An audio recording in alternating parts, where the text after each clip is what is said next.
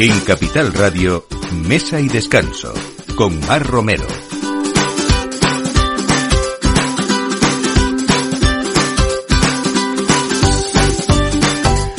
Buenos días, la hora de poner el aperitivo en su mesa y aquí estamos en Capital Radio con este programa Mesa y Descanso para, bueno, aconsejarles, eh, sobre todo sugerirles que viajen, que disfruten de la gastronomía, por supuesto de esos buenos vinos eh, y, que y, que, y que disfruten de, cada viaje también, eh, porque en cada lugar hay siempre algo del que disfrutar y poner en la mesa. Hoy vamos a hablar de sostenibilidad con la ruta del vino de Rioja Alta el 85% de sus 77 municipios tienen menos de mil habitantes y sin embargo el número de no turistas que reciben no ha dejado, no han dejado de, de crecer. Vamos a hablar de que ese no turismo es clave para ese impulso y ese equilibrio de este territorio. Esta semana con un lleno total, eh, el Museo Nacional Centro de Arte Reina Sofía en Madrid ha cogido eh, la edición que cumple ya 49 años de los Premios Nacionales de Gastronomía que desde 1974 entrega la Real Academia de Gastronomía.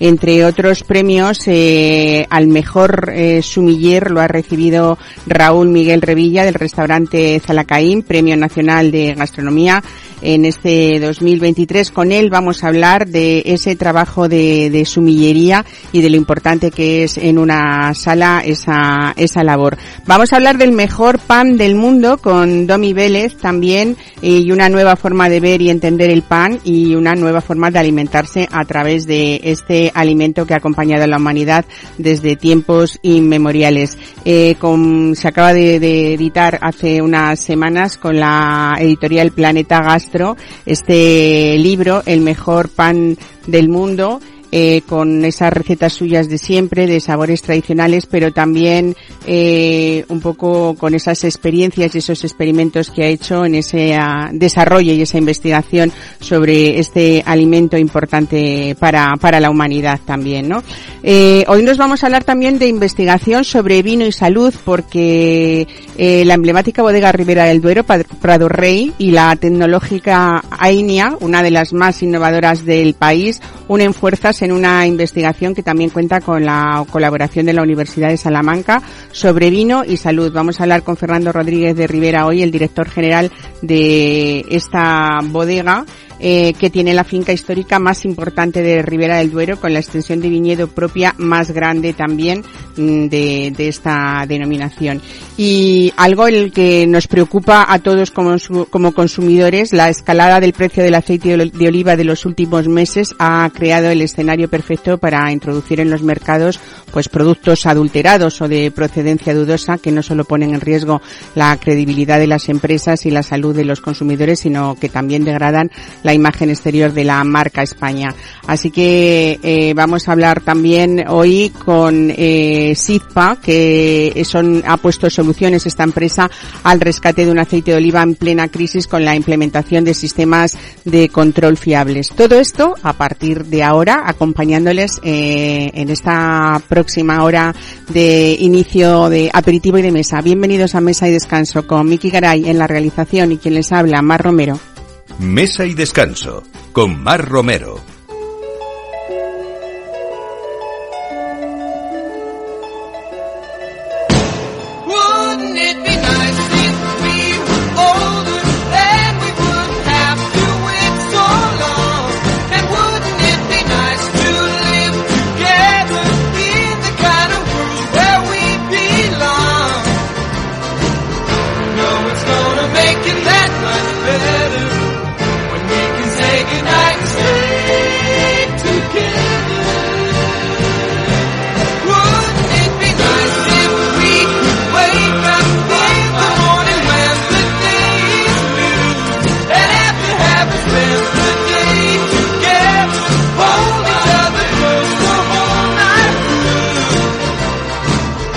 Pues empezamos este programa de hoy hablando de un destino para realizar enoturismo de, calidad.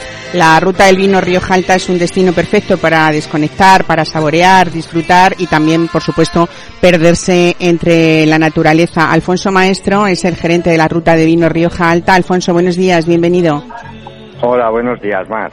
Bueno, hablamos de que hay, mm, tenemos que hablar sobre todo en esta ruta del vino de Rioja Alta de sostenibilidad, pero también eh, eso hace que haya un impulso y un equilibrio e incluso un sostenimiento de este territorio que, como decía en la presentación del programa, el 80 el 85% de sus 77 municipios tiene menos de mil habitantes y, sin embargo, el número de no turistas eh, no ha dejado de crecer en los últimos años, ¿no, Alfonso?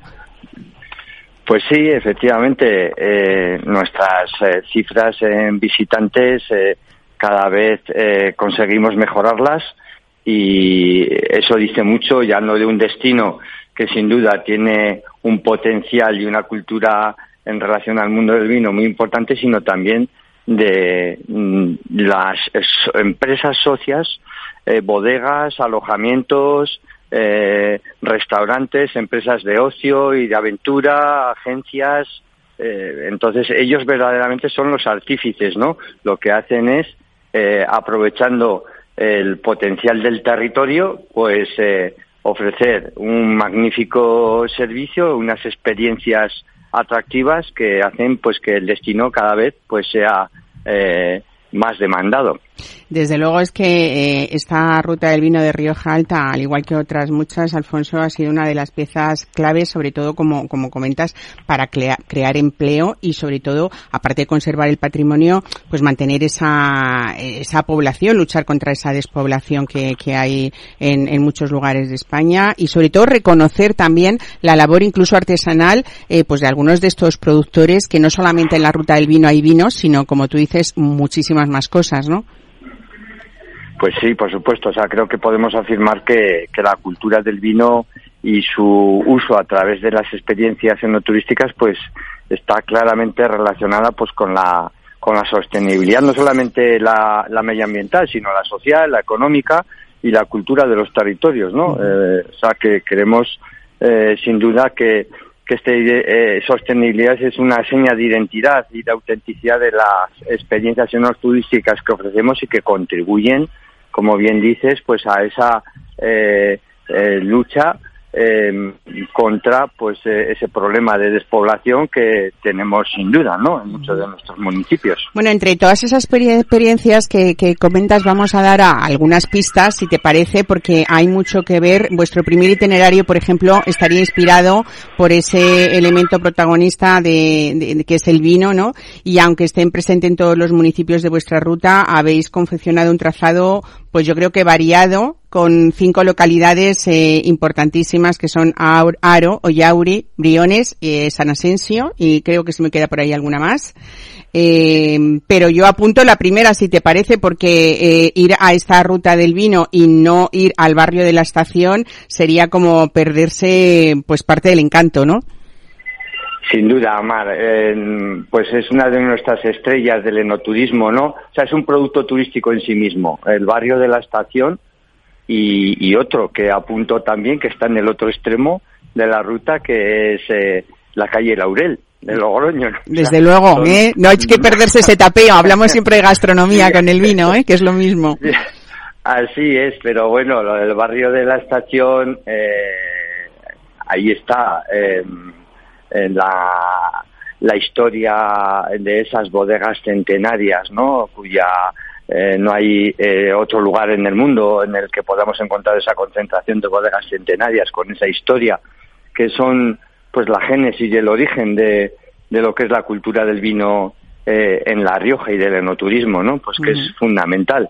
Em, este, mira, han salido hace pocos días a la venta las entradas para la cata del barrio de la estación del próximo del próximo año, ¿no? El 15 de junio de, del próximo año pues celebraremos eh, ese, eh, esa cata eh, que cada vez pues tiene más éxito y que pues trasciende las fronteras incluso de España porque cuenta con una gran aceptación y una importante cada vez mayor llegada en general, ya no solamente a este producto de la, del barrio de la estación, sino en general la ruta ha aumentado en su número de visitantes extranjeros, que es muy importante, ¿no? También para hacerla sostenible desde el otro punto de vista Desde luego. Eh, tiene que ser económicamente sostenible el producto, ¿no? Para que cada vez pues haya más empresas que apuesten también pues por por invertir en el territorio y mejorar la oferta eh, transversalmente, ¿no? Desde luego ha sido una idea pues muy reconocida internacionalmente y, sobre todo como como tú dices pues eh, muy premiada también y, muy productiva, ¿no? Por ejemplo San Asensio que es eh, otra de las localidades quizá no sé si me equivoco algo menos conocida también por ejemplo hay que destacar que alberga un barrio de más de 250 bodegas históricas que se comunican entre sí eh, por pasadizos casi como muy laberínticos que yo creo que es otra de las mm, lo que merece visita, ¿no?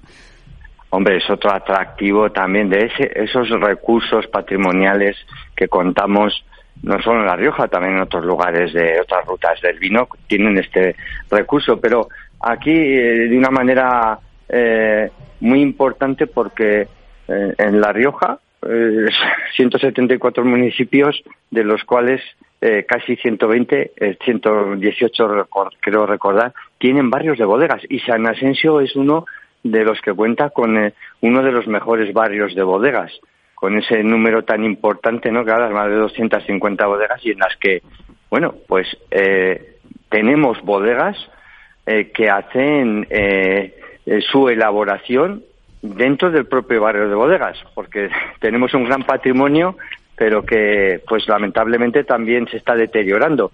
Conseguir que una bodega eh, elabore eh, vino y atraiga un gran número de visitantes a este lugar, pues está contribuyendo también a ser un, revulsivo, no solamente económico también, sino desde el punto de vista de la conservación del patrimonio. En este barrio de bodegas ahora va a ser eh, hay un producto también de uno de nuestros socios que hace el pisado de la uva en un lagar antiguo y en esas instalaciones de la bodega antigua bueno, que también eh, son eh, eh, miles eh, de personas las que eh, asisten al mismo y que es, pues bueno, tiene una gran notoriedad, ¿no? También está siendo, pues, un ejemplo de, de, de cómo poder aprovechar también, pues, mm, los antiguos eh, valores de lagares y, de elaboraciones antiguas para poder potenciar también este no turismo.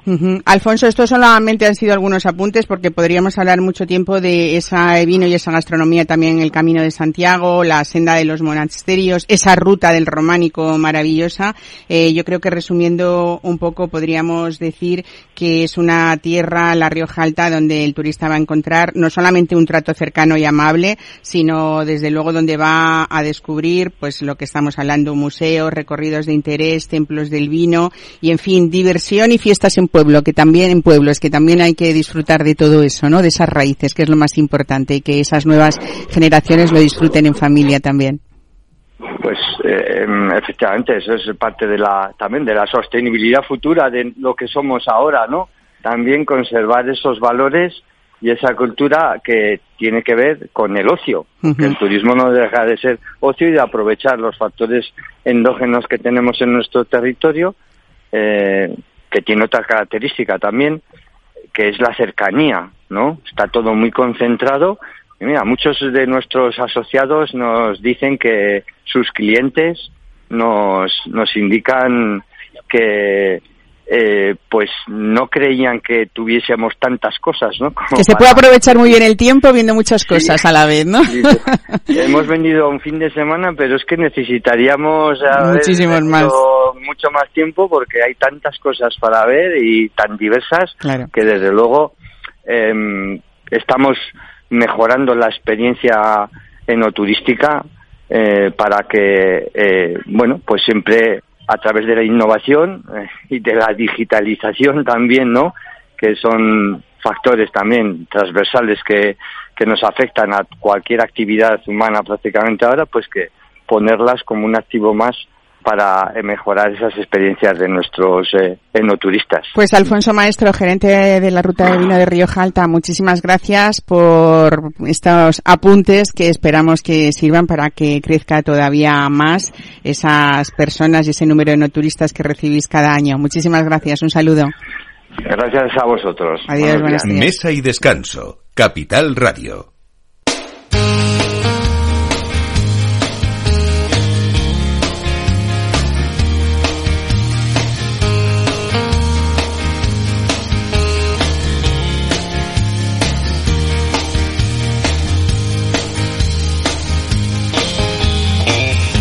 Looking out across this town kinda makes me wonder how all the things that made us great got left so far behind.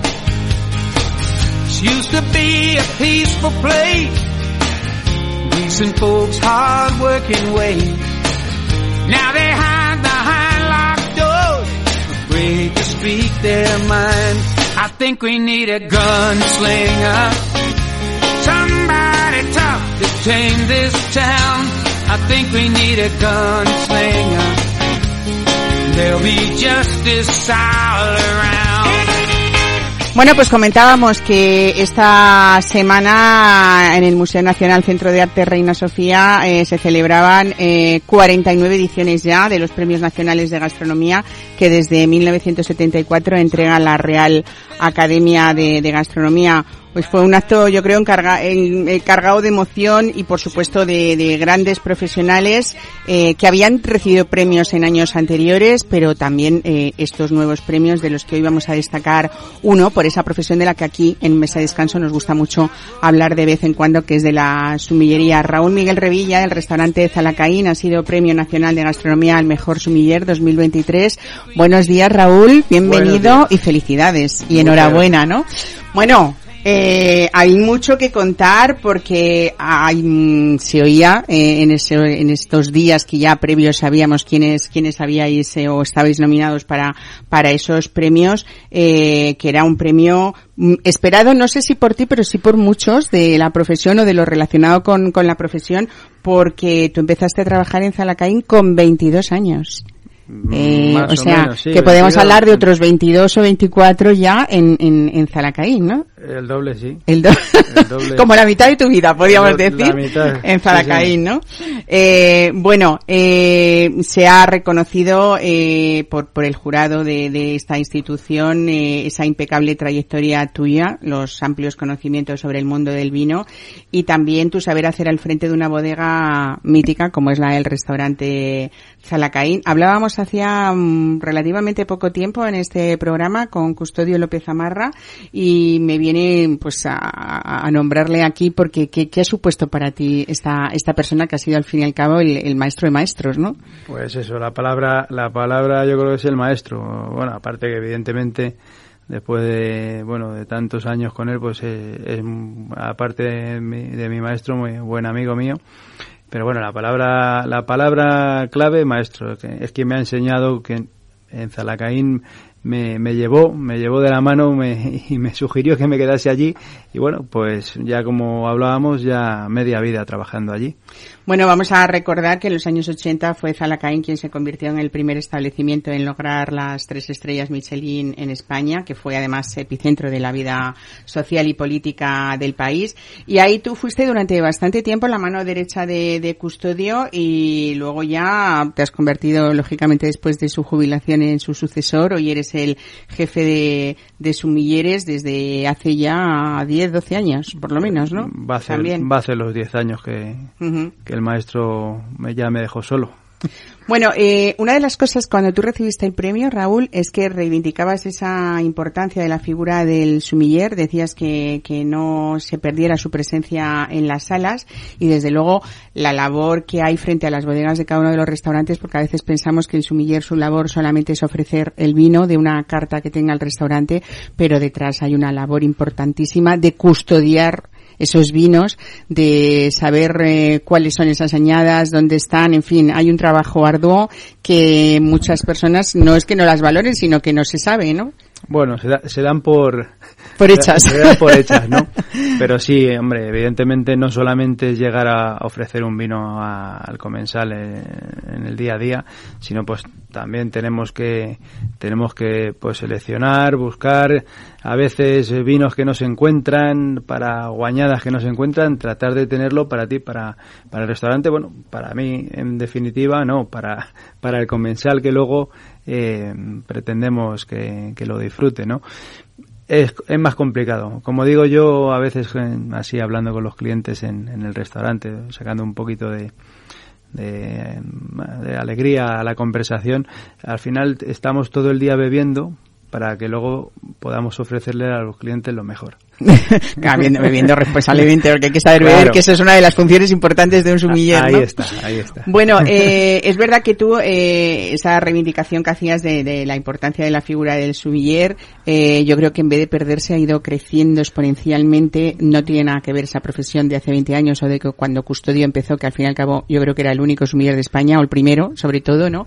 Ha hecho escuela, por supuesto. Y luego después sí que es verdad que tenéis esa... Mm, dualidad, por decirlo de alguna manera, en la que es verdad que tenéis clientes muy importantes en un restaurante como Zalacaín, eh, pues que va a demandar esas añadas especiales, esos vinos muy especiales que como tú dices hay que tener, y luego están esas nuevas generaciones que hay que seguir captando, algunas que ya les llevaban sus abuelos y sus padres a restaurantes como el de Zalacaín, mm, y que su poder adquisitivo, por decirlo de alguna manera, no es tan amplio, y también hay que tener esa oferta de ofrecer con sencillez algo que no se asuste, que el mundo del vino no es para asustarse, ¿no? Vamos a quitarle, es otra de las labores que tenéis importantes, ¿eh? de, de, quitarle ese, no sé cómo decirlo, ¿sabes? De esa imagen de seriedad o de, o de gente mayor que es la que bebe el vino, ¿no? No, yo pienso que no, que al fin es al, es al revés. Yo creo que al, al vino al final, aparte de compartir en la comida, que sirve de, pues de diálogo, eh, pero pero es, eh, es una forma de yo creo que de, de, conversación y que además eh, yo creo que para los jóvenes yo pongo el ejemplo por ejemplo de nuestra hija eh, que tiene 27 años y le encanta el vino. Si si hay algún evento alguna cosa que hagamos en nuestra casa eh, y sabe que vamos a abrir vinos con los amigos ella no se lo quiere perder lo disfruta. Entonces, eh, bueno, también es verdad que a lo mejor... lo ha vivido de otra manera, ¿no? Porque tener un padre... Lo, ha vivido, lo ha vivido, entonces, pues bueno, pues lo, lo, lo, sabe valorar, lo disfruta. Pero yo creo que eso es lo que hay que saber. También es verdad que eh, nos empecinamos un poco en que la gente joven tiene que beber vino y el vino tiene su edad. Quiero decir, para, para de madurez mental y de madurez de vivencias eh, para llegar a, a, valorar y, a vivir ese vino con el tiempo que, que merece, ¿no? Y que, que es, otras bebidas eh, están en otras edades anteriores, aunque incluso tengan más alcohol, desgraciadamente, ¿no? Pero, pero es así. El tiempo, yo creo que el vino requiere su tiempo y su dedicación. Y eso lo hace alguien con 20 años todavía, no, casi no, ¿no? No es el perfil. Es más difícil, es, no es el perfil, pero bueno, yo creo que es lo que hay que, bueno, no, no es que digamos que hay que acostumbrar a, a, a que, a que se beba vino tan, con, con, más juventud, sino a saber disfrutarlo. Uh -huh. A saber disfrutarlo cuando te puedas tomar una copa de vino con 20 años o con 25 o con 60 o, o los años que quieras, que, que lo disfrutes, que bueno, sepa valorarlo. Volviendo un poco a, a, ver, me imagino que tú sí que eh, con todos estos años de bagaje en la profesión has sabido ver cómo ha evolucionado, incluso cómo ha sido su reconocimiento, porque hasta hace muy poco tiempo eh, la figura del sumiller no estaba como reconocida, era parecido o muy poca gente sabía diferenciar entre un jefe de sala y un sumiller, ¿no? Sí, al final, bueno, eh, aunque eh, Custodio, el maestro decía, nosotros somos camareros especializados en vinos. Bueno, es, bueno, una, buena, es una bonita definición, ¿no? Pero partiendo de esa base, partiendo de esa base, yo creo que eh, lo que hay que hacer es, yo creo que precisamente dar eh, la figura concreta, de, de, en este caso del sumiller, porque bueno, hay veces que, por desgracia, en, hay en hay en locales, en restaurantes que, bueno, a lo mejor el metre pues tiene que hacer de sumiller porque, bueno, porque no, no, no existe la figura concreta. Yo en este caso, por suerte, ¿verdad? Que siempre en Zalacaín la ha habido la, la, la figura de sumiller y, y, siempre, y siempre sigue por, por suerte. Entonces, yo realmente lo que hago en el restaurante es prácticamente eso, lo que hablábamos. Eh, que no es poco, seleccionar, comprar, eh, tener todos los vinos y luego servirlos en el restaurante. Uh -huh. Entonces es mi especialidad y en mi, bueno, por suerte hasta me lo reconocen. Mucho de psicología tiene que tener un sumiller también, ¿no? También. En eso de saber un poco cuál es el perfil de cada uno de los clientes, que son, eh, hay de todo tipo, supongo. Sí, pues a veces incluso acercándote a la mesa ya intuyes intuyes qué vino casi vas a tener que recomendar o si no van a tomar vino o, o por dónde ir. A veces bueno pues eh, no, no valen pocas palabras eh, pero bueno, al final eso yo creo que se va aprendiendo con los años. No creo que haya muchas personas en Zalacaín que no vay, que vayan a comer y no pidan vino, ¿o sí? Yo trato, yo como, como digo a todos los clientes cuando voy, yo vengo a intentarlo. Si ustedes no quieren, no hay que si forzar, ustedes no quieren, no hay ¿eh? problema. Pero yo, mi obligación es venir a proponerles que, que si quieren tomar algo de vino. Muy bien. Eh, es verdad también que en esa sumillería de estos últimos 20, 25 años, no nos vamos a ir mucho más atrás, el porcentaje de mujeres ha sido importantísimo también, ¿no? De mujeres profesionales en la sala ejerciendo esta profesión. Sí, y bueno, y eso es bueno, porque bueno, además, aparte de que, que haya muchas mujeres sumilleres, yo creo también eh, hay muchas mujeres en, en la hostelería, en, eh, en, los, en los restaurantes. Eh, eso no da, eso no da la, eh, yo creo que podemos decir que nosotros sí somos, eh, eh, tratamos a todo el mundo por igual y somos muy, muy, compañeros de compañeros y compañeros. Muy, iguales. Tratamos eh, la igualdad como, como se habla hoy en día por igual. eh, no sé si, si decirte que en estos, eh, en todo este tiempo y en estos años, eh, eh, coger, o sea, el consumidor también ha cambiado. Bueno. En cuanto a conocimiento me refiero, y cuanto, eso supondrá exigencia a la vez, ¿no? Todo, porque yo creo que todo va creciendo porque, bueno, van creciendo denominaciones de origen, van creciendo marcas de vinos, eh, no sé, todo todo va creciendo y también el conocimiento de... Esa es otra parte de, importante de, de vuestro trabajo, estar al día continuamente, ¿no?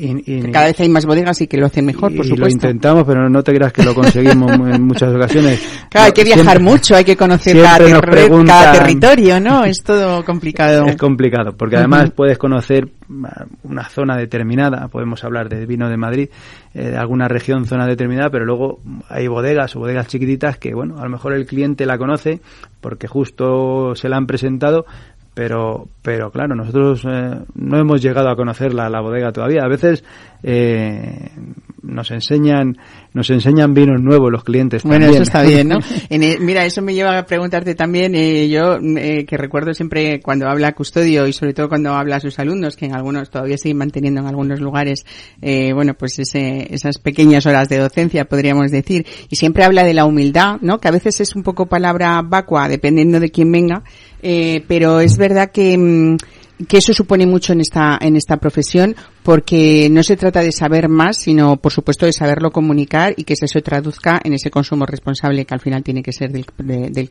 cliente que tenéis, ¿no? Eh, sí, así es. O sea, estos, estos sumilleres, te lo digo así como eh, que estamos aquí en mesa y descanso, en casa, en la encima de la mesa. Estos sumilleres que antes de, de, de, de, ponerte un vino te ha contado media hora de historia, quiero decir que hay que ser comedido en todo, ¿no? Saber comunicar también tiene su tiempo, ¿no? A veces, a veces sí, yo creo que, evidentemente, yo creo que una pequeña introducción, breve introducción para, para saber el cliente lo que le estás ofreciendo eh, es suficiente. Y, y además, en muchas cosas, bueno, lo que me ha contado usted, qué maravilla, ya tengo ganas de probar ese vino. Y él lo, a veces... Lo justo y necesario. Claro, ¿no? a veces hay clientes que sí quieren que les des un, una, una redacción completa de, de, del vino que quieren tomar, pero hay ocasiones, en caso hay mesas que están a sus negocios, a sus cosas, y nada, prácticamente te, te hacen un gesto y tú sirves y pasa desapercibido es la humildad, la prudencia, todas estas cosas que van eh, intrínsecas en lo que es esta, esta profesión. Eh, sé que para ti ha sido una alegría, por supuesto, un premio nacional de gastronomía eh, de la Real Academia es, es, algo muy importante. Creo que hubo un momento de tu vida en el que también te dio mucha alegría porque hubo un impasse ahí de Zalacaín en los que la familia vendió Zalacaín, estuvo un tiempo cerrado y aquello era todos como, como esa tristeza de que se, se, se iba algo muy importante en Madrid uno de los grandes eh, restaurantes, uno de los grandes grandes templos de gastronómicos, cuando uh -huh. se volvió a abrir por la nueva propiedad y volvieron a llamarte, ¿qué, qué pensaste? ¿Qué supuso para ti? Pues más alegría. Como estábamos hablando, como, como comentabas, que tuvimos ahí ese bache eh, en pandemia, que, que estuvimos ahí bueno, pensábamos que estaba en peligro nuestra, la continuidad del restaurante, pero luego nuestro trabajo también, pues bueno, pues eh, ahí estuvimos un poco cabizbajos, como era el momento, yo creo, que, estábamos viviendo en, en, toda España, ¿no? Pero bueno, luego por suerte tuvimos ahí el apoyo el apoyo del de, de grupo Urrechu, de, amigos al final, porque eh, no, que nos apoyaron y, y, y volvimos a resurgir y bueno, y por suerte eh, pues mejores noticias que bueno que, que, fallan en mi favor para, para darme el premio de, de mejor sumiller este año así que eh, no, es mejor es, no, es, no, es el primer reconocimiento como mejor sumiller que has tenido, ¿no?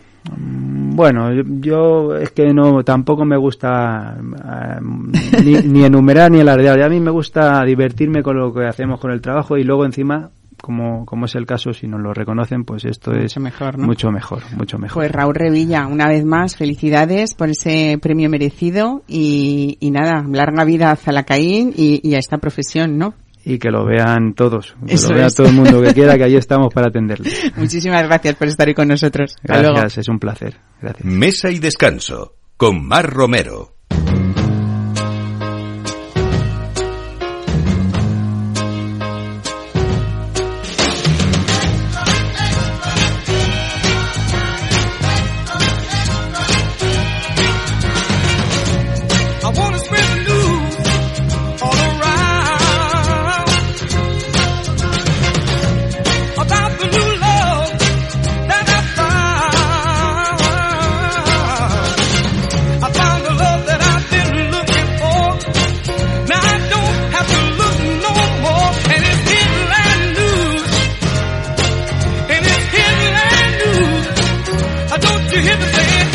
Bueno, pues hablamos ahora de uno de los productos eh, alimento mm, que ha acompañado a la humanidad desde tiempos inmemoriales, que es el pan, y hablamos de el último libro que ha publicado Panesta- mm, eh, Planeta Gastro, perdón, con el mejor pan del mundo, así se titula este libro que protagoniza Domi Vélez, eh, que es panadero de quinta generación.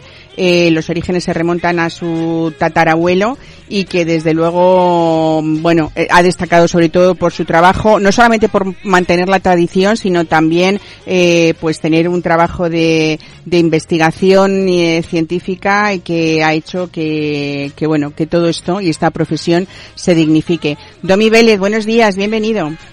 Hola, ¿qué hay? Muy buenos días. Bueno, ha sido reconocido como mejor panadero mundial según la Unión Internacional de Panadería y Pastelería y con este libro de Planeta Gastro nos enseñas a elaborar las recetas de los panes no solamente más ricos, también más sanos, más nutritivos y nos desvelas muchísimos conocimientos que pones en la mesa de tu obrador todos los días, ¿no? Efectivamente, no se trata solo de hacer un libro de recetas, que, hombre, es importante y, todo el mundo quiere esa receta para eh, probar nuevos ingredientes, etcétera, sino profundizar en lo que es la bioquímica del pan, que ocurre dentro de las fermentaciones, como bien has dicho, para hacer un pan más saludable y más nutritivo. Bueno, es verdad que el pan está de moda desde hace afortunadamente bastantes años, eso sí que no es noticia. Eh, lo que sí que parece estar cambiando es la forma en la que nos acercamos a este alimento básico, ¿no? Porque antes para generaciones precedentes era una forma rápida de acabar con el hambre.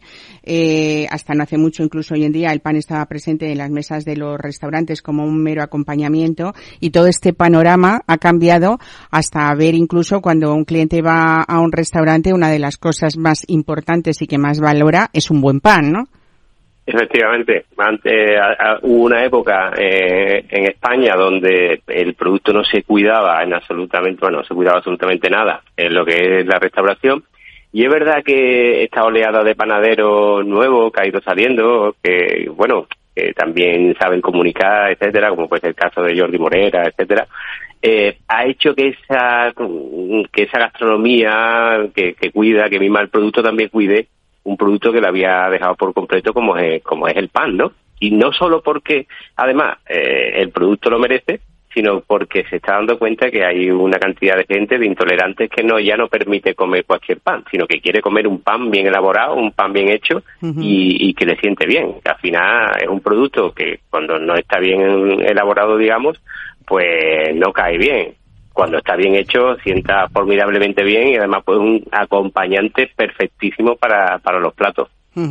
Eh, Domi, te han llamado muchas veces que, o han dicho que encarnas ese nuevo ideal de panadero humanista nunca antes conocido. ¿Cómo traduces esto? ¿Qué quiere decir? Sí, porque al final mm, le da uno una vuelta de tuerca a todo, ¿no? Eh, hablamos de, de receta, como hemos dicho, mm, el pan no es una cosa sencilla cuando se hace bien eh, si profundizamos en esa bioquímica, en qué ocurre con las bacterias, con la levadura, eh, a, qué temperatura debemos fermentar para crear, por ejemplo, ese ácido láctico para que cuando comamos un pan de masa madre no tengamos esa, esa percepción de acidez acética de vinagre ¿no? del pan, que nos ocurre muchas veces con los panes de masa madre. Mm. O acercarnos a la historia. A mí me encanta la historia y me encanta reproducir panes. En este caso hemos reproducido muchísimos panes con la Universidad de Cádiz. Ya vamos, vamos a ir por el cuarto pan eh, ese punto, como bien dice, humanista, ¿no? Donde toca toda toda la, todos los factores, pues al final yo creo que también complementa un poco y ayuda a, fomentar lo que es este producto. Se puede ser panadero, pero también se puede ser, no sé, colaborador con universidades como somos nosotros, o con el Consejo Superior, efectivamente, con, con, el Consejo Superior de Investigaciones Científicas, o remontarnos a recuperar paneles de, la antigua Roma, como hemos hecho con la Universidad de Cádiz. Bueno, ha reconocido que si tus antepasados vieran el trabajo que está realizando, que por ejemplo, pues llama mucho la atención ese pan azul que ya tiene muchísima fama tuyo, o la hamburguesa rosa, pues dices que tu abuelo se echaría las manos a la cabeza, ¿no? Bueno, es que eh, al final no solo es lo que hablamos, no, no solo es eh, lo visual que impacta, tenemos que llamar la atención, evidentemente, con esos colores, pero también ese, ese aporte eh, ¿no? de esa mejora del valor nutricional cuando añadimos los ingredientes. En este caso, el azul está hecho con unas flores, unas flores de, de guisante de mariposa con una cantidad de antiocianina tremenda, que es un antioxidante que viene genial para nuestro organismo, o la cantidad de minerales que puede aportarnos el higo tinto, que da esa coloración rosa.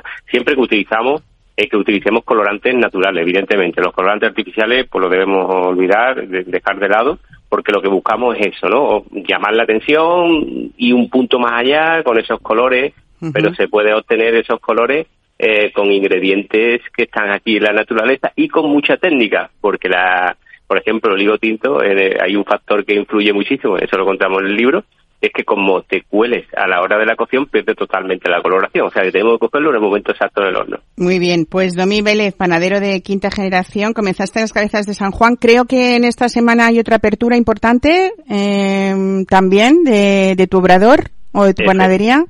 Efectivamente, el jueves tenemos una apertura importante y nada, estamos súper contentos, orgullosos de que en un pueblo como Lebrija, de 28.000 habitantes, tengamos este concepto de panadería. Y si funciona en Lebrija, pues funciona en, en todo el mundo. Claro que sí. Pues nada, el que pase por Lebrija, que vaya al Plaza de España, que es esa nueva apertura. Y si no, de momento, pues tenemos en las manos este, este libro del mejor pan del mundo. Tu primer libro y espero que, que no sea el último, ¿eh? Así que muchísimas gracias por estar hoy con nosotros. Un saludo.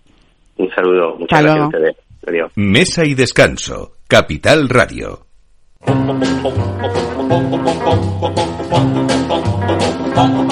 I don't want my heart to be broken, but it's the only one I got. So darling, please be careful, you know I care a lot. Darling, please don't break my heart, I beg of you. Tears are falling, and you know I hate to cry. But that's what's bound to happen if you ever say goodbye. Darling, please don't say goodbye, I beg of you. En este programa nos encanta siempre, por supuesto, hablar eh, dentro de esa gastronomía y de ese vino, de salud también, de investigación, desde luego.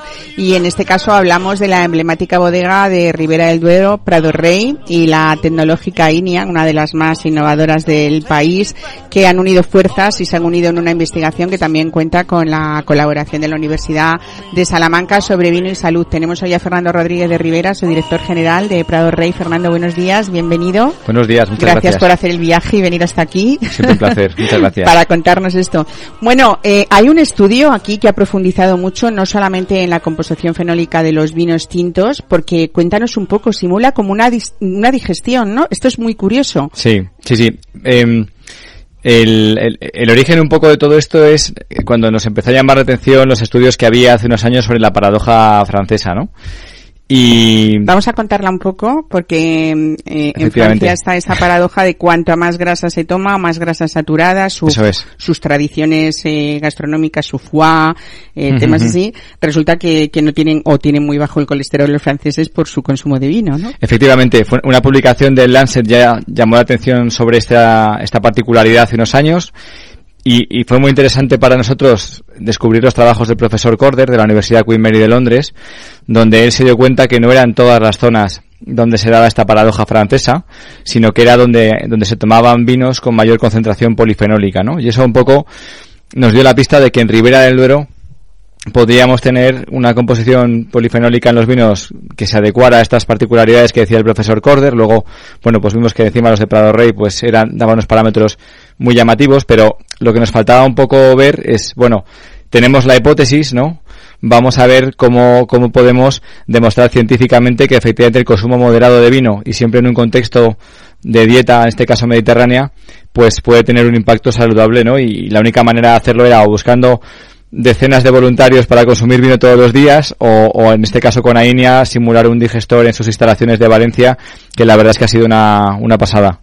Entonces, eh, simula una digestión desde el estómago, el intestino delgado, eh, las tres partes de- del colon y se extraen muestras para comprobar cuáles son esos compuestos fenólicos. ¿no? Efectivamente, efectivamente. Que son accesibles para nuestro organismo también. Eso ¿no? es, eso es, justamente. Al final, eh, pues miras el, el residuo que te queda eh, y, y analizas, ¿no? Un poco qué es lo que se ha quedado en el intestino, qué es lo que, qué impacto ha tenido realmente ese consumo de vino en tu digestión. Bueno, lo que eh, entiendo un poco es que eh, en general eh, toda esa salud, podríamos decir, de ese consumo moderado de vino, hablando de polifenoles, está en los vinos tintos, no los blancos, ¿no? Pues efectivamente es así, pero hay una particularidad que para mí es, es muy interesante, que para nosotros es una potencial línea de futura investigación, ¿no? Eh, al final el compuesto que, subyace o el polifenol más importante que hemos visto que tiene impacto sobre la salud son las, procianidinas. Y en uva, la uva blanca tiene más procianidinas habitualmente que la uva tinta. Lo que pasa es que como el proceso de elaboración de la uva blanca pues no lleva maceración, no tiene extracción casi nunca, en vino tienen muchos más polifenoles y mucho más impacto en este caso los vinos tintos.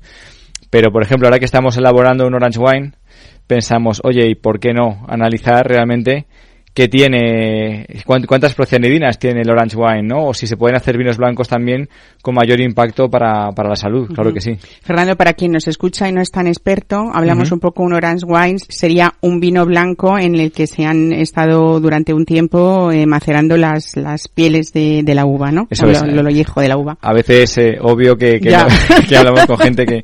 que no- Bueno, yo sé que tenemos sí. muchos expertos Por supuesto, escuchándonos, por supuesto. pero pero también está de vez en cuando, pues bueno, un Sí. Poco explicar. Bueno, ha sido una investigación que ha durado tres años, entre 2020 y 2023, con una inversión de más de medio millón de euros. Mm, Sí, Importante, ¿no? Sí, eh, bueno, entendíamos que, que al final lo interesante no era solamente saber cuántas procianidinas podían tener nuestros vinos, sino qué labores podíamos hacer tanto en campo como, como en bodega para hacer vinos más saludables y una cosa que es muy importante, sin perder la esencia de lo que es la Ribera del Duero y sin perder la esencia de lo que es Prado Rey, ¿no? Porque también podemos desnaturalizar al final el producto y eso era una cosa que no queríamos hacer. Entonces, claro, han sido tres vendimias con tres elaboraciones, o sea, con cada una de ellas elaboradas en diferentes, eh, bueno, pues de diferentes maneras, con tinajas, con barricas, con inoxidable, eh, y, y, por supuesto toda la parte de simulación pues que tampoco tampoco era digamos una, una inversión menor no el, el contar con este con este apoyo de, de AINIA pero creo que el resultado ha sido muy interesante que habla- abre muchas líneas para, para el futuro y que además los resultados pues vienen un poco también a poner un contrapeso a muchas de las noticias que últimamente van saliendo en prensa, ¿no? De que el vino es un alimento, el vino tomado con moderación y siempre, como digo, en un contexto de, de dieta sana o dieta mediterránea, llamémosla como, como queramos, pues puede tener un impacto beneficioso para, para la salud. Cuando hablamos de salud, además, habrá gente que diga, bueno, pero ¿en qué, en qué concretamente, en qué puede beneficiarse, no? Y es verdad que lo que hace es reducir el riesgo no solamente de enfermedades eh, cardiovasculares, sino también de diabetes, de obesidad incluso, o de enfermedades inflamatorias, ¿no? Sí, bueno, justo la, obesidad nos ha quedado que no, no podemos decir que el vino... Que adelgace, ¿no? claro, Eso se ha quedado, hay que, hay que reconocer que ahí no ha salido una correlación o una causalidad en este caso, ¿no? Pero sí que, por ejemplo, pues el impacto en, en, reducir el riesgo de hipertensión, reducir el riesgo del colesterol alto, e incluso también, efectivamente, la, una mayor, digamos, eh, resistencia o prevención de la diabetes, eh, ahí sí que hemos obtenido resultados pues eh, concluyentes de que efectivamente ese consumo de vino ayuda en esa, en esa dirección. Lo que es muy importante también que, que nuestros oyentes puedan entender es que eh, siempre cuando hablamos de consumo moderado es porque no podemos negar que el vino tiene alcohol y que llega un punto en que el alcohol... No puede beberse claro, botellas al día, ¿no? El alcohol pesa más que, que a veces que lo... Sí, sí, pero es verdad que además incluso eh, también relacionado está el consumo pues con el peso de la persona o incluso que sea hombre o mujer, ¿no? Una copa diaria quizá sea un poco la, lo, lo, que claramente pueda ser beneficioso o dos copas en un hombre, eh, ¿no? Bueno, es verdad, como decías, que desde hace años, unos años, venimos observando todos esa creciente preocupación también en, los consumidores. Todos nos preocupamos por nuestra salud. Eso está incluso modificando ciertos hábitos de compra, incluso de consumo, que es un poco a lo mejor lo que os ha llevado, os llevó desde el 2020 a pensar en esta, en mm. esta investigación, ¿no? Y es verdad que a veces hay como muchos mitos eh, en los que estamos mm, bastante equivocados, ¿no? Eh, eh, por ejemplo, se me ocurre, no sé qué opinas tú, pero yo muchas veces pienso en amigas, ¿no? O personas, sobre todo mujeres que salen a cenar y te dicen, no, no, yo no bebo vino porque engorda, por ejemplo, ¿no? Y, o piden un vino sin alcohol y nos damos cuenta que esos vinos desalcoholizados a lo mejor necesitan una importante cantidad en su composición de azúcar que está engordando más que lo que es el, propio vino normal, podríamos decir de alguna manera, no llamarlo así. Son mitos que a veces llevan a confusiones, ¿no? Muchas veces. Sí, es que yo creo que alrededor del mundo del vino, o sea, sí que estamos detectando, esto es innegable, ¿no? Tanto en, la FEB como en la OIB como, como en la PTV, que el, factor salud cada vez preocupa más a los consumidores y no solamente para el mundo del vino, sino en general, ¿no? Es un, incluso desde la pandemia parecería que esto se ha acelerado, ¿no? Esta preocupación por, por la salud.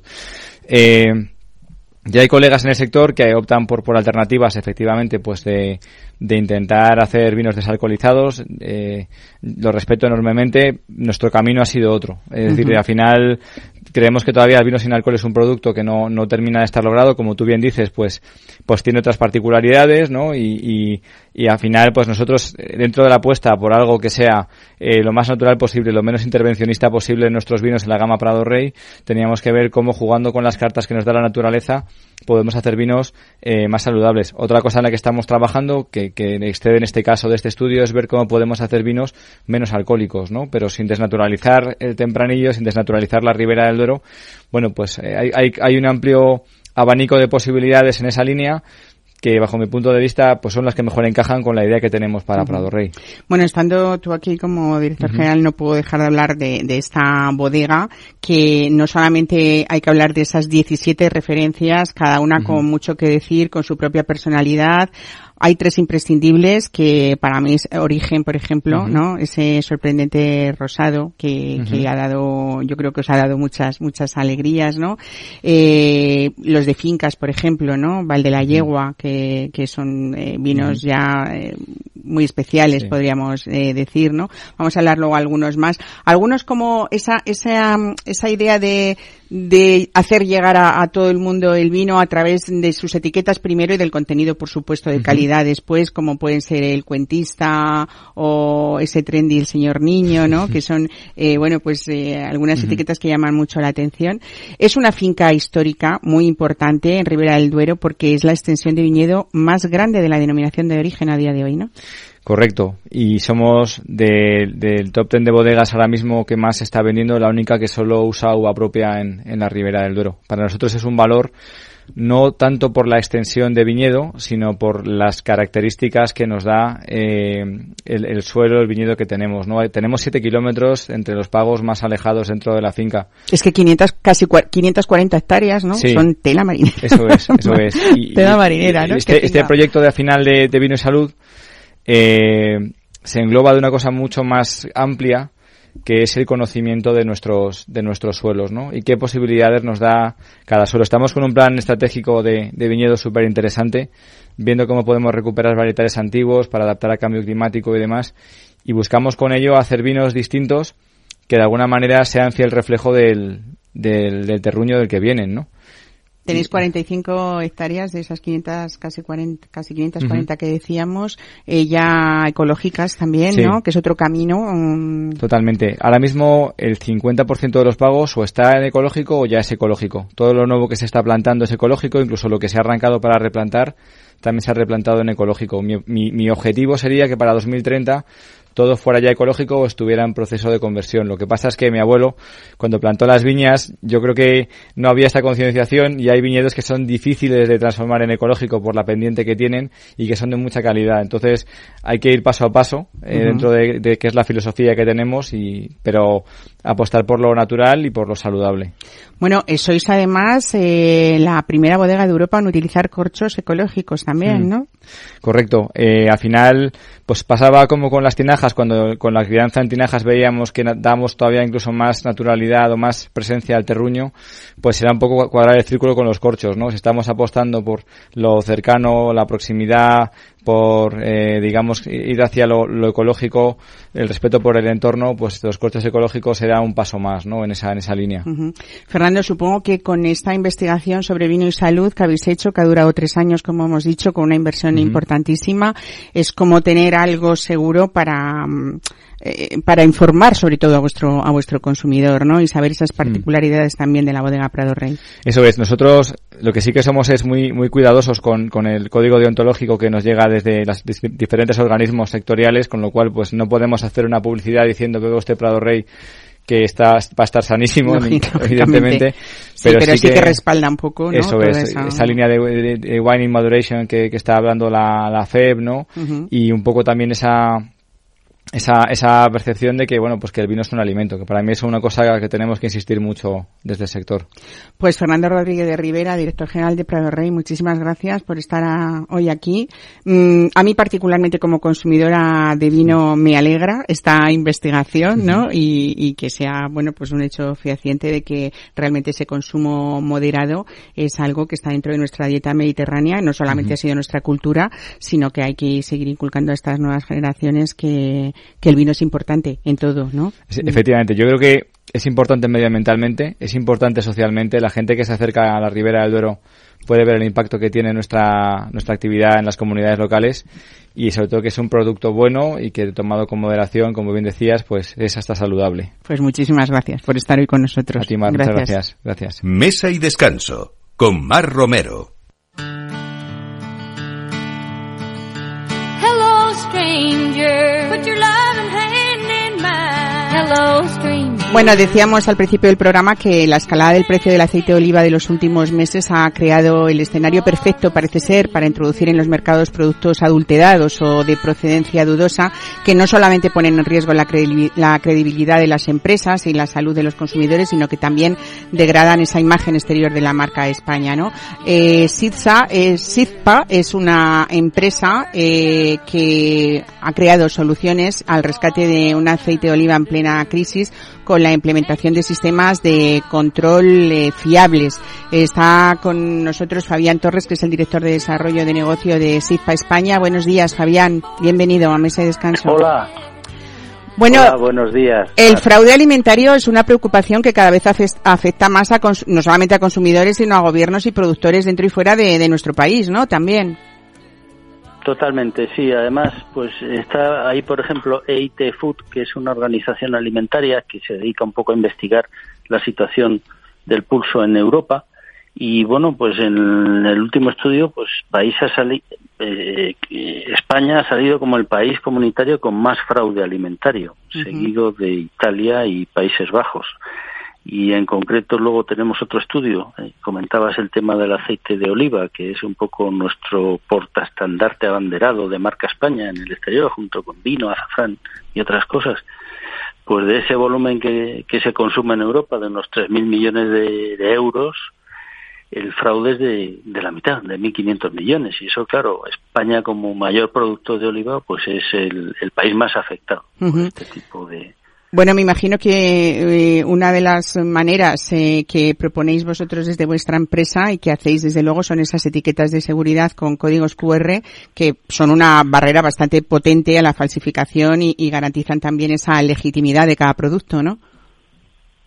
Absolutamente. Además, digamos, ya sabéis que nuestra compañía, pues, tenemos ya casi 100 años trabajando con empresas y gobiernos para asegurar distintos tipos de productos. Los billetes de banco, por ejemplo, el 90% de los billetes llegan a alguna tinta de alta seguridad de SIGPA, eh, ahí en el euro, en los de 5, 10, 20, en la esquina inferior izquierda vemos ese 5, ese 10, que es el valor del billete, y al subir o bajar o voltear el, el billete pasa de azul a verde, el color de ese 5, ese 10, eh, eh, eh, en otra línea, pero de tintas dedicadas a, a protección de marcas, específicamente, tenemos tecnologías similares e incluso desvelan el logotipo o ocultan el logotipo de la marca, lo cual, bueno, pues es una marca visible muy útil para ver la legitimidad del producto al cliente. Bueno, como Y, por anécdota. supuesto, los códigos QR. Sí, sí, sí. ¿Y los códigos QR Los decías? códigos QR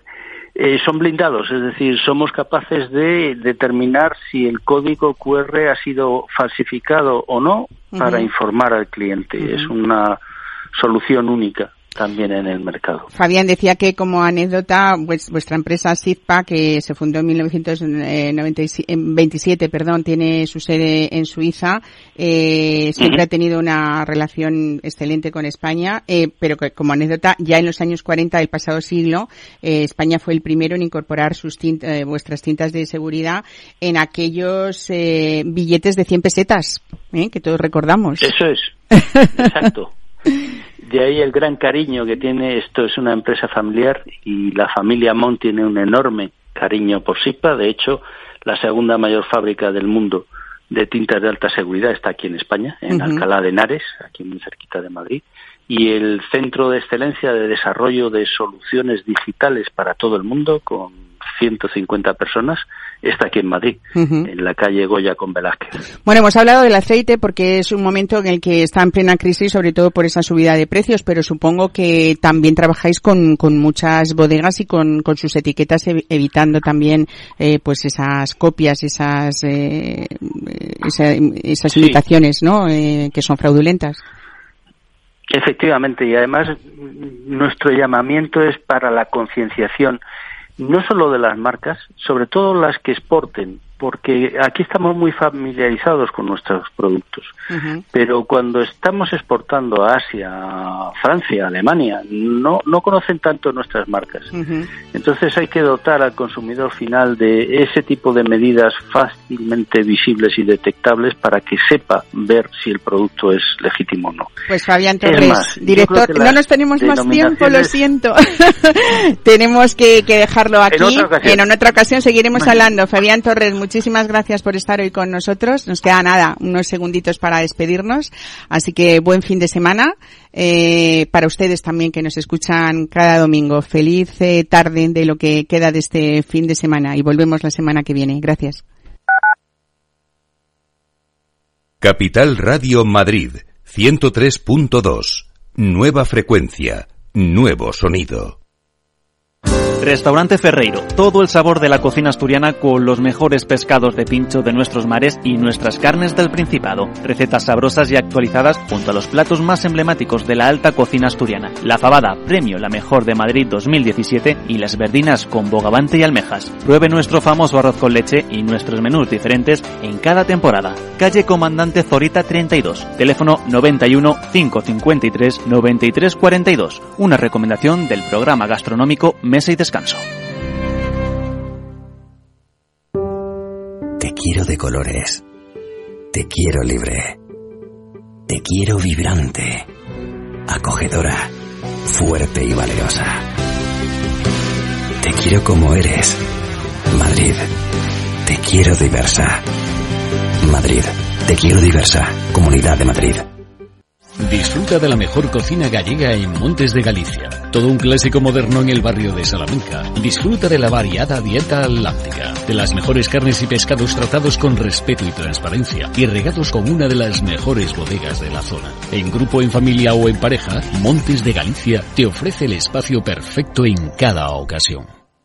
Este es un mensaje para todos los oyentes de radio y es solo para decir gracias. Gracias por dedicarnos tres horas cada día. Gracias por escucharnos en casa, en el coche, en el trabajo, en un móvil o donde sea, en directo o en podcast. Gracias por tu fidelidad, porque gracias a ti, la radio sigue siendo un gran medio, el más creíble, en el que más confías y el que mejor te informa y entretiene. El medio del día a día, de la actualidad al instante y que te acompaña siempre estés donde estés. Radio Value, la Asociación de Radios Comerciales, te da gracias a ti.